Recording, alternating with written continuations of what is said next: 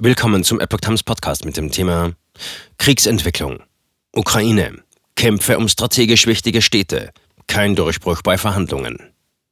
Ein Artikel von Epoch Times vom 15. März 2022. In der Ukraine gehen die Bombardierungen und Blockaden wichtiger Städte weiter. Neue russische Angriffe wurden am Montagabend unter anderem aus Kharkiv, Luhansk und Mariupol vermeldet. Die vierte Verhandlungsrunde hat indes zu keinem Durchbruch geführt. Im Ukraine-Krieg hat auch die vierte Verhandlungsrunde zwischen Kiew und Moskau keinen Durchbruch gebracht. Die Gespräche wurden auf Dienstag vertagt. Derweil stand die ukrainische Hauptstadt am Montag weiter unter Beschuss. Der Kreml erklärte, die russische Armee behalte es sich vor, die ukrainischen Großstädte zu erobern. Derweil konnten 160 Autos die seit rund zwei Wochen belagerte Hafenstadt Mariupol über einen Fluchtkorridor verlassen. Inmitten der heftigen Kämpfe begannen die Unterhändler der Ukraine und Russlands eine vierte Verhandlungsrunde per Videokonferenz. Am Montagnachmittag hieß es dann, es werde eine technische Pause eingelegt, die Gespräche würden am Dienstag fortgesetzt. Harte Verhandlungen. Die Verhandlungen seien hart, erklärte der ukrainische Vertreter, Präsidentenberater Mychailo Podaljak. Beide Seiten seien dabei, ihre spezifischen Positionen darzulegen. Der ukrainische Präsident Volodymyr Zelensky erklärte, die Gespräche seien schwierig, es werde auf Neuigkeiten gewartet. Drei Verhandlungsrunden seit Beginn des Krieges waren zuvor weitgehend ergebnislos geblieben. Die Einhaltung der Vereinbarungen zu sicheren Fluchtkorridoren für Menschen aus belagerten Städten scheiterte wiederholt. Beide Seiten machten sich anschließend gegenseitig dafür verantwortlich. Aus Kiew können die Menschen derweil nur noch über Straßen nach Süden fliehen. Bei russischem Beschuss der Hauptstadt starben am Montag mindestens zwei Menschen. Raketenteile fielen im Bezirk Korenivka auf die Straße, wobei ein Mensch getötet und sechs verletzt wurden, erklärte die Stadtverwaltung.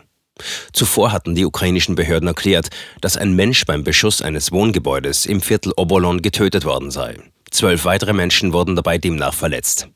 Bei einem russischen Angriff auf einen Fernsehturm nahe der Stadt Rivne wurden nach Angaben örtlicher Behörden neun Menschen getötet. Neun weitere seien bei dem Beschuss des Turms im westukrainischen Ort Antopil verletzt worden.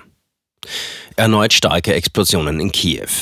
Dem Kreml zufolge hält sich das russische Militär die Möglichkeit offen, die Kontrolle über große Städte in der Ukraine zu übernehmen. Das Verteidigungsministerium schließe nicht aus, die vollständige Kontrolle über die bereits eingekesselten Großstädte zu übernehmen, sagte Kreml-Sprecher Dmitri Peskov. Präsident Wladimir Putin habe dem Verteidigungsministerium den Befehl gegeben, von einem sofortigen Angriff auf ukrainische Großstädte abzusehen, um große zivile Verluste zu vermeiden. Unterdessen waren in Kiew am frühen Dienstagmorgen laut Reportern der Nachrichtenagentur AFP mindestens drei starke Explosionen zu hören. Ein AFP-Journalist sah eine Rauchsäule über der Stadt aufsteigen. Grund der nächtlichen Ausgangssperre war der Ort der Explosionen zunächst unklar. Die russische Armee versucht derzeit Kiew einzukesseln. In der Stadt befindet sich nach wie vor die Hälfte der einst drei Millionen Einwohner. Sie können die Stadt nur noch Richtung Süden verlassen. Die Vororte im Nordosten und Nordwesten sind stark umkämpft. Ein Berater von Präsident Volodymyr Zelensky sagte am Montag, Kiew bereite sich auf eine erbitterte Verteidigung vor.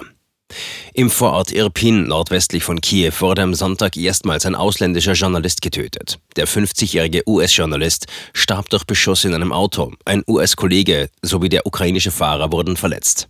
Am Montag wurden zudem der Korrespondent des US-Senders Fox News, Benjamin Hall, in einem der Vororte verletzt.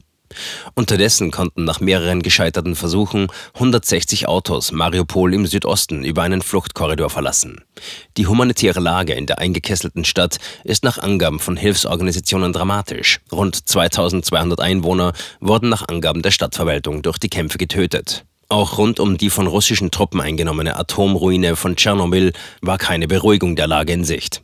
Die Anlage war am Montag erneut ohne Strom, nachdem die Stromleitung durch russisches Militär beschädigt wurde, wie der Energieversorger Ukrenergo mitteilte. Darüber hinaus warf Kiew der russischen Armee vor, in der Nähe des Reaktors von Saporischja Munition gezündet zu haben. 2,8 Millionen Menschen auf der Flucht. In der Ostukraine meldeten die pro-russischen Separatisten am Montag einen ukrainischen Angriff auf die Stadt Donetsk. Bei diesem seien 23 Menschen getötet worden, nachdem die Flugabwehr eine ukrainische Rakete abgeschossen habe, deren Trümmer dann Bewohner von Donetsk trafen.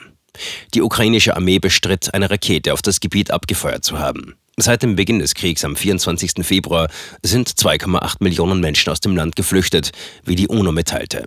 Darunter seien eine Million Kinder. Die Flucht aus der Ukraine ist die größte Fluchtbewegung in Europa seit dem Zweiten Weltkrieg.